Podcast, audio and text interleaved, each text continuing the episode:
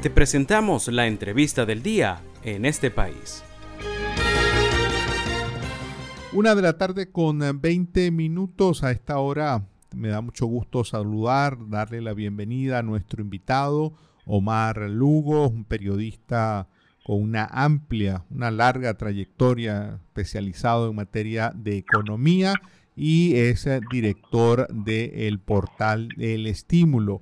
Omar, te saludamos, nos da mucho gusto tenerte el día de hoy. Para ti, los colegas que nos escuchan y nos acompañan en la radio, esto de las comunicaciones eh, parece una sesión de espiritismo. ¿Me oyes? ¿Están ahí? ¿Me escuchan? Así es, Omar. Te estamos, te estamos, te, estamos oyendo claramente. Omar, eh, un, ah, día como, un día como hoy, Omar, deberíamos hablar de celebración del Día del Periodista. ¿Los periodistas tienen motivos para celebrar? Bueno, yo en lo personal creo que, esto como un día para llamar la atención sobre el periodismo, en todo caso, sobre la labor de los periodistas y sobre el derecho que tiene la sociedad a estar bien informada y tomar sus propias decisiones en lo personal, en lo familiar, en lo colectivo, en lo comunitario, en lo nacional, de la manera más acertada sobre la base de la mejor información. De modo que los periodistas como profesionales solo somos parte de un eslabón que tiene que ver con los derechos, derechos humanos inclusive, y derechos de la sociedad a vivir una vida mejor, a estar en mejores condiciones. Entonces, claro, esto yo creo que es como el Día de la Mujer, cuando, ¿sabes? Cuando antes los tipos le daban flores a la mujer eh, como para celebrar el Día de la Mujer. Y no es así, el Día de la Mujer es un día para reivindicar los derechos y la igualdad de las mujeres en el mercado laboral, en la política, en la sociedad, en la educación, etcétera, y para llamar la atención sobre la condición de muchas mujeres que son golpeadas, que son maltratadas, que son preteridas por la sociedad y que te son relegadas. Algo así pasa con los periodistas. Somos como una especie de mascota de la sociedad que entonces hay que recordarlo cada 27 de, de junio pero eh, en realidad hay que llamar la atención sobre el derecho que tiene la gente a estar bien informada, bien documentada y a tener acceso a la información. El periodista es solo un intermediario en este proceso. Mm. Pero bueno, igual vale la celebración para recordar que estamos por aquí. Claro. Eh, Omar, han pasado muchas cosas con el periodismo en estas últimas dos décadas en Venezuela. Eh, tú has estado buena parte de ese tiempo ejerciendo el periodismo dentro de Venezuela, también siendo corresponsal. A tu modo de ver, ¿cuáles han sido esas dos o tres cosas que más han afectado al periodismo venezolano de una manera negativa? ¿Cuáles son esos dos hechos que a tu modo de ver han sido los más graves en este historial largo que tenemos de estas últimas eh, dos décadas? Bueno, tratando de, sintetizar y generalizar un poco por razón fundamental eh, que marca muchos otros hechos es la, hegemonía comunicacional labrada de una manera sostenida, clara, trabajada, articulada por el régimen chavista.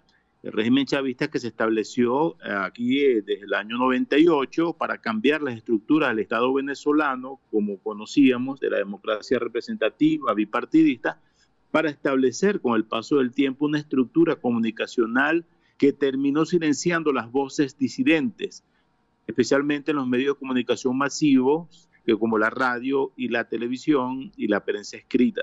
Mm. Entonces, como te digo, durante todo este proceso paraguas, Varios otros hechos fueron destacando, entre ellos fundamentalmente el cierre de los medios tradicionales como eh, periódicos grandes, la gran prensa en Venezuela desapareció, también eh, canales de televisión y estaciones de radio que han cerrado en cadena. Eso, como ves, es uno y varios hechos. Otro hecho fundamental es que ya escapa más allá de los linderos del periodismo y de la comunicación, es la grave crisis económica que sufre Venezuela, que se reflejó directamente en la industria de los medios de comunicación, porque eh, se limita la capacidad de las empresas para poder pagar bien a sus trabajadores, para tener una estructura de cobertura a escala nacional de, de los hechos y para tener sobre todo una autonomía financiera que no, que, no los haga depender tanto pues de los vaivenes de la política. Eh, en general hay censura, hay autocensura y sobre todo hay restricción al derecho a la información. Cuando uno compara esto con lo que ocurre en otros países, ves mm, grandes diferencias, pero aquí ya no se notan porque lamentablemente la sociedad parece haberse acostumbrado a esto, Andrés. Mm. Eh, ya para finalizar, eh, Omar, si, si estuvieses hablándole ahorita a jóvenes que están por definir qué van a estudiar, ¿les recomendarías que estudiaran periodismo? Sí les recomendaría, pero con una visión clara, eh, como una carrera de visión internacional, porque y ese es otro hecho que ha afectado mucho en general dentro y fuera de Venezuela, al periodismo es la revolución de Internet. Esa ha sido una verdadera revolución, la revolución de las tecnologías que le han quitado o han llevado pues a que el periodismo y los medios no tengamos ya el monopolio como en el pasado de la información en relación con las audiencias. Es decir, este papel intermediario ya está eh, reducido, lo cual requiere a los profesionales adaptarse a esos cambios y poder documentarse mucho más, dominar lo que significa el ejercicio del periodismo en una época tan diversa como esta, donde ni siquiera los medios tradicionales en países normales y democráticos y con diversidad de opiniones y de pensamientos eh, tienen tanta fuerza como en el pasado.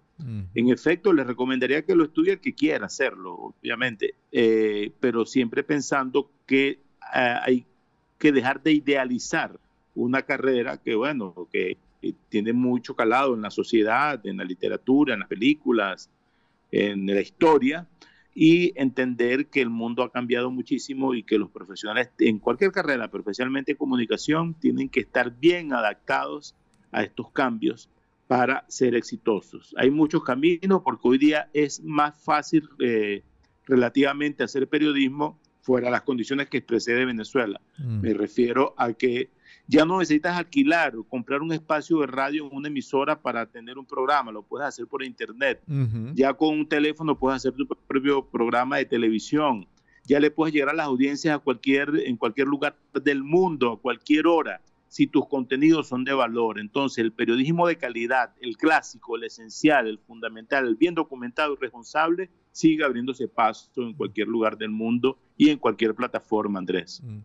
Muchísimas gracias, Omar. De verdad nos ha encantado tenerte el día de hoy. Mi, mi, Twitter, arroba Omar Lugo y eh, Omar Lugo 90 en Instagram, por cierto, de redes sociales.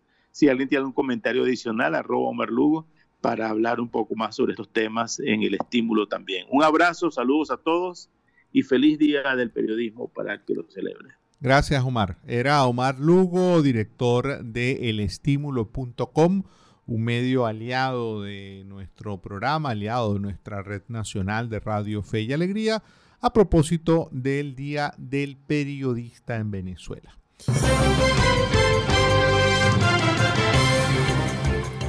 Esto fue la entrevista del día en este país.